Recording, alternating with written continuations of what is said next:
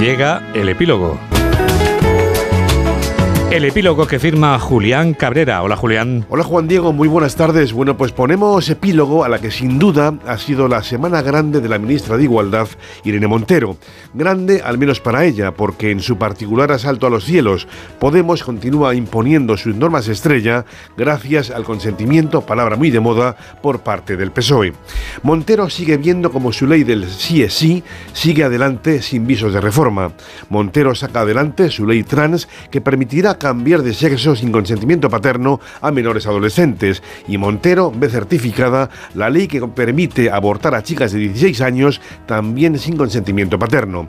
En todo ello, el gobierno de Sánchez, que es el mismo de Montero, consiente. Y mientras tanto, en el hiper y en el mercado, los precios siguen subiendo, dato del INE de esta misma semana. Cuestión de prioridades.